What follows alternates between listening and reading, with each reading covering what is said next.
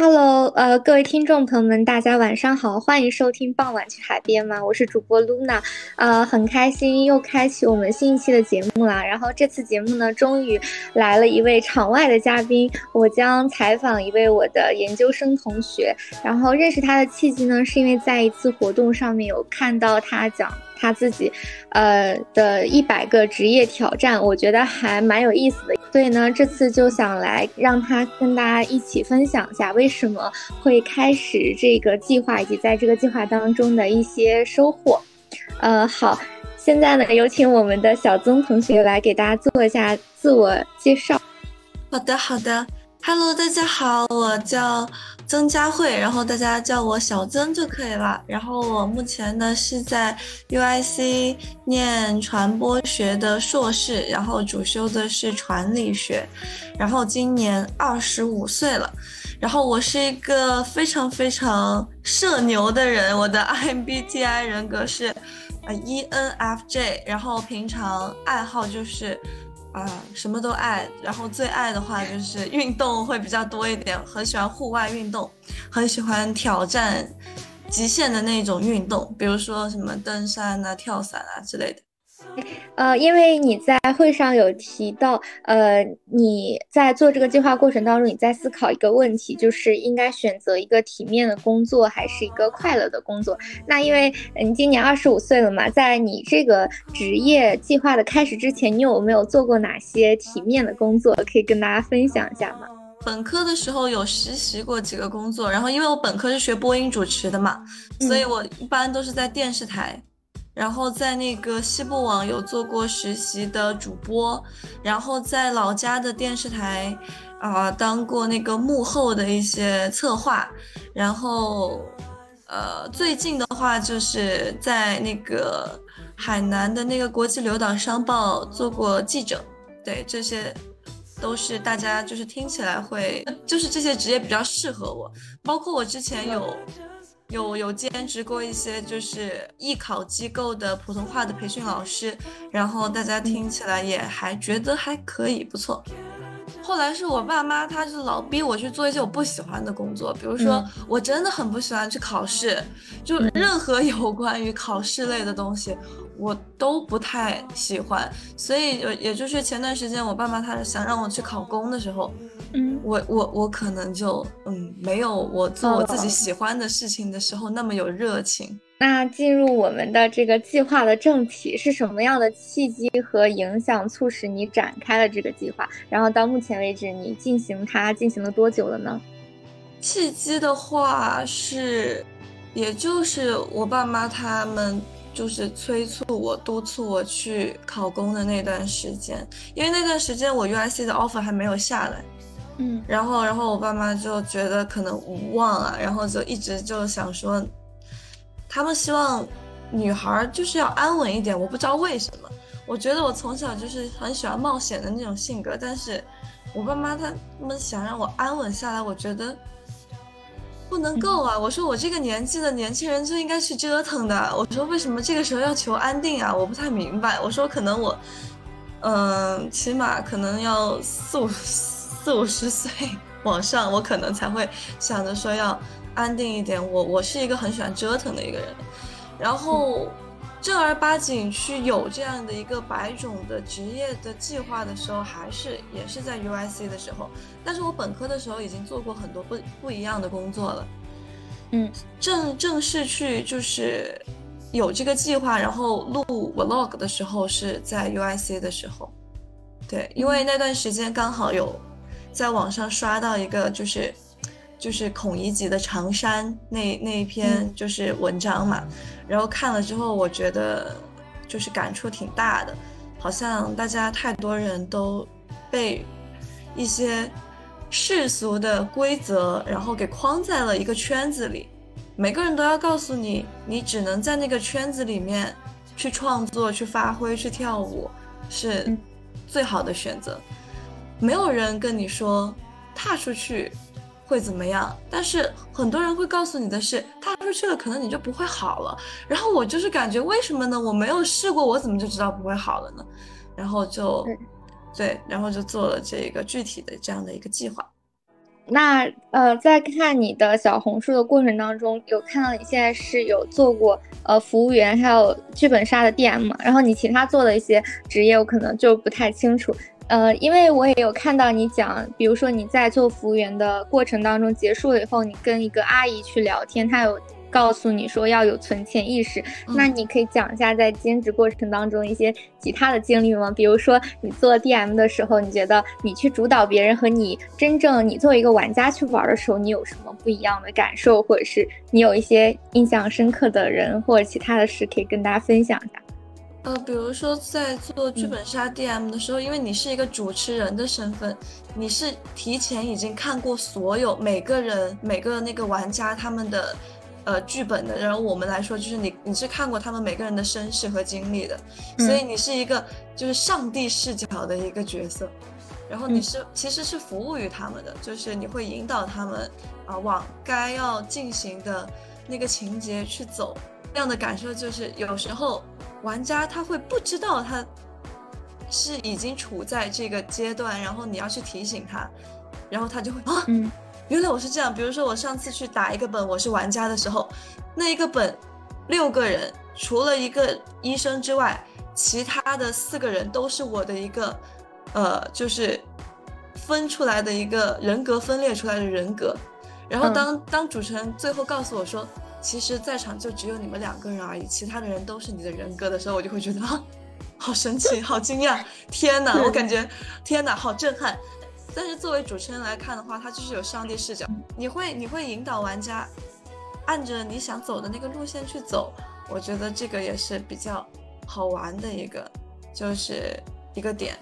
哦，那你到现在为止是大概你这个一百个职业进度到什么程度了呢？进进入到大概也就十二个左右吧。其实你在尝试这一百个职业的过程当中，无论你选择哪个方面的工作，或者是你回到你父母期望的你在体面的岗位上面，它都有一个前提，就是我们是拥有有选择权的人生的。就是很多人可能他当服务员是我就需要靠每天这一百五十块钱谋生，否则我就活不下去了。但是呢，我们去做这些东西，我们就是因为我们感兴趣，所以我们想尝试一下我们。在那个岗位上是一种什么样的体验？对于呃自己是拥有选择权这个事情，你有什么样的看法呢？也有人，很多人都说，他说你做这个还不就是因为，嗯，还不就是因为你还有还有爸妈养你，所以你可以去选择，你可以去尝试，你有退路。很多人都这样说，啊，很多人都这样说。他说你是真的没有体会到，就是那种真的是。为了谋生啊，但那个也有人说我，他说你这种就是在这里哗众取宠，就是你只是为了获得一些流量或者是吸引大众的一些目光，你去做的这个事情，你没有完全的因为谋生而去寻找一份工作。呃，我我我我怎么说呢？呃，确实是我现在就是没有就是说太大的一些后顾之忧，所以我可以去选择。呃，一些就是服务员啊这些来做，但是我相信，就算我脱离了我爸妈的帮助，我也可以自己活下去。因为本来人生本来就是要自己去选择的，为什么我们没有自主选择的权利呢？这个也是我之前一直在跟我爸妈一直讲的，就是我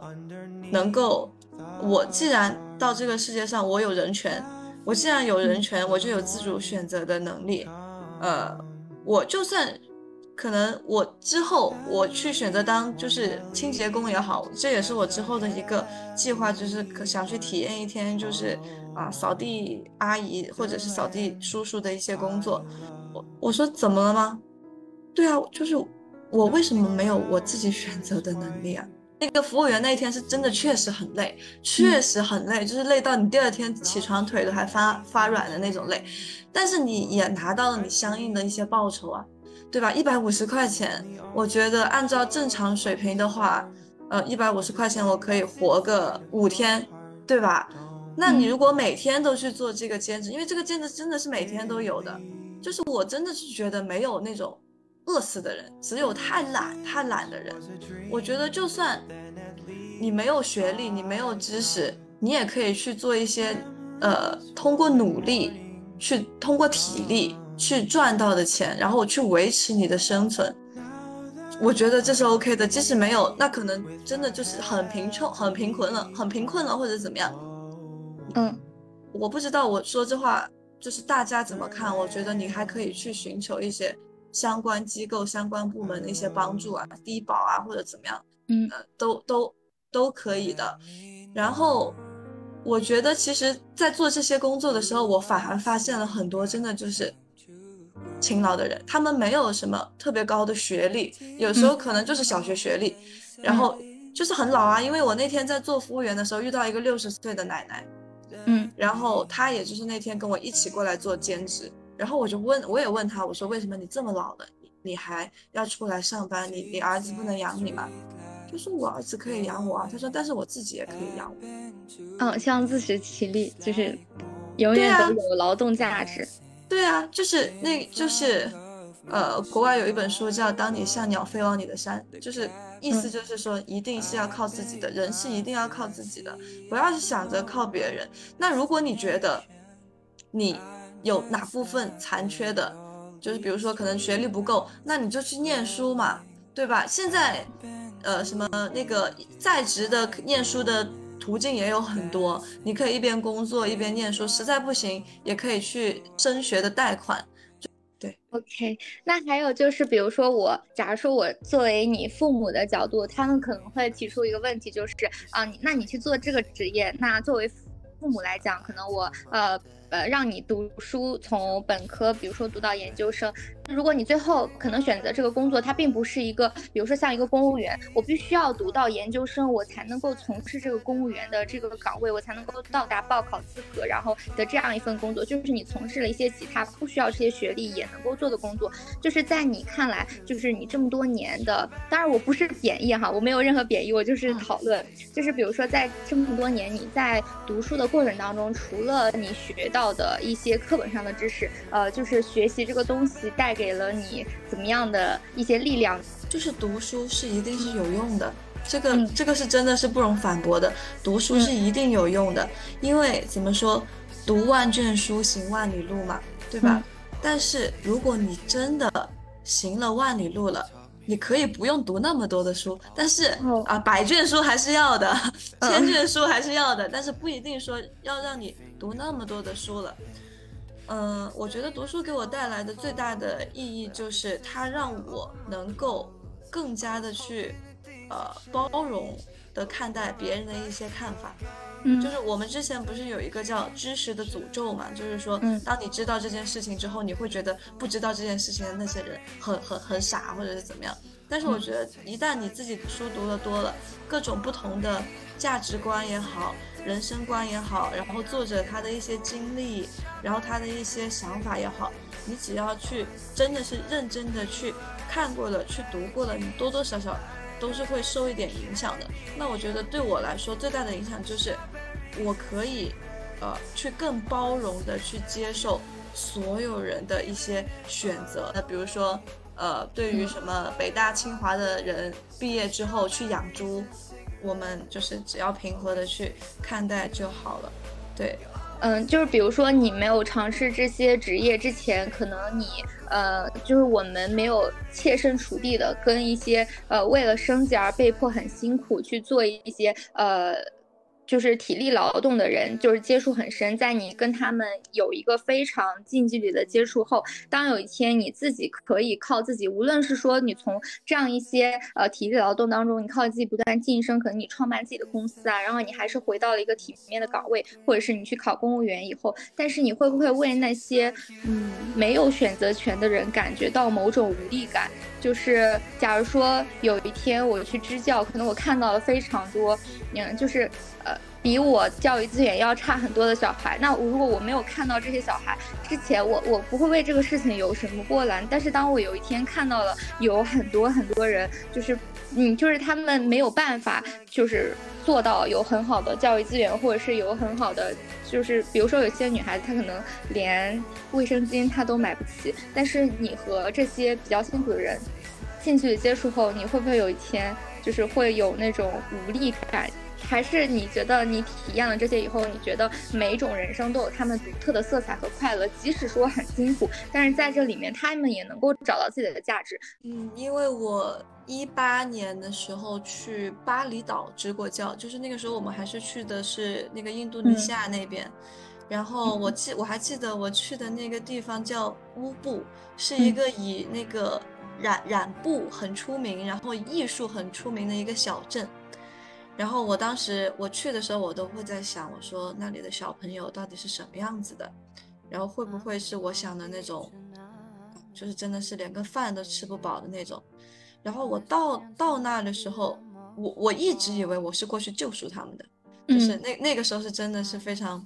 抱着我自己是救世主的那种心态就去了。然后当我到那里的时候，我真的发现有时候，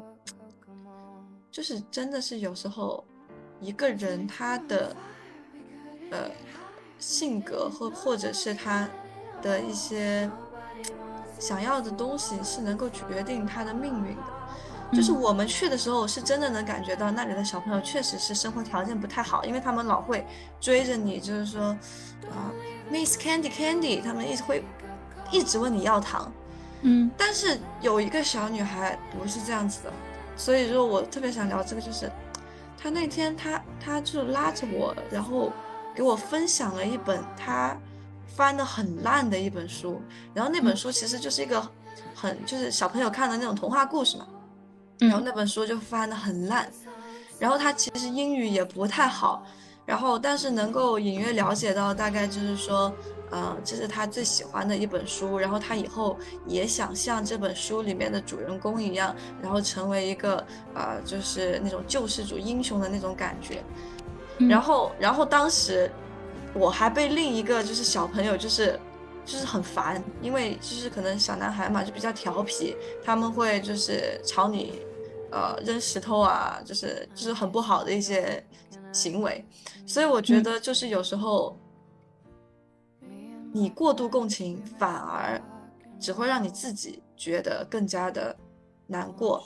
我之前，我后来我回来之后，我就问我们老师，我我就说，我说，老师，什么是共情呢？然后我们老师，我记得特别清楚，他叹了一口气，他说，共情就是慈悲。嗯，他说有真的就是那种真的是像佛祖那样的人，就是真的是慈悲为怀的那些人。共情心、共情的那个心会很大，然后他说，但是这也是很痛苦的一件事情，嗯啊，然后我就问他，我说为什么？因为他说你永远也不会知道，啊，别人他到底是想过什么样的一个生活。他说，如果如果你上你之前跟我说的那个小女孩，她真的有这样的理想，如果她为了这个理想。努力而奋斗，那我相信真的是他会一步一步的走好，至少比他不走要好。嗯，但是如果他真的是已经不知道自己想要什么，就是就是待在原地不动。然后或者是懒散，或者是怎么样，他可能就像你说的那个小男孩一样，可能他一辈子就在那个小镇上。他说：“我也不敢保证那个小女孩以后能不能成为他想成为的人，但是如果他真的心里面有坚定这个想法，他一定会比他现在走得好。也许他走出了他们这个小镇，也许他走出了他们那个城市，也许他走出了他们那个地区。他说，不管他。”怎么样？如果至少他走出了那个小镇，嗯，对，就是就是就是进步，就是成功，就是你只要比你之前的，就是付出的那些东西要收获了多一点点，那你就是成功，那就是有实质性的收获。所以我有时候我那天去，就是去混在他们那一堆，就是对不起，就是那堆服务员里面的时候，嗯，也我是能看出来，有些人是确实。就是，呃，学历不够，就是感觉是生活在一个很恶劣的环境当中出来的。有也是给我非常印象非常深刻，有两个人，一个就是他那一天是怎么说？他那他其实是有别的工作的，就是他周一到周五他是有他自己固定的工作，但是他周六周末他就会来做兼职。然后我就问他为什么，他好像那个时候是在物业里面当一个管理员。嗯，然后我就问他，我说，我说，我说，哦，我说你都在正有正儿八经的班上了，你还要来当这个兼职，还来当这个服务员？他说能多赚一点是一点吧。他说我就想，就是多多多存点钱，然后我就是想怎么怎么，我要我要达到什么什么的目标。他他跟我说的目标是他想今年买个车。然后，然后我就说，那这一百多块钱你都赚？他说赚怎么不赚？他说这一百多块钱是我五天的生活费，对。嗯然后我当时，嗯，我当时想了一下，我就觉得，我就觉得，我就觉得这样的人，不管他真的以后再多多多多困难的一些环境，他都可以就是一步一步的走出来。我觉得这是很，就是这是很好的。但是另一个人呢，我跟他接触到是为什么呢？因为他那天老来骚扰我，就是那种 像个地痞流氓的那种感觉，嗯，然后我就我就真的就觉得这种人真的就是，那就他可能一辈子就这样了，因为他在工作的时候他态度就不认真，他在工作的时候就态度不认真，然后就摸鱼嘛，就是就是那种呃呃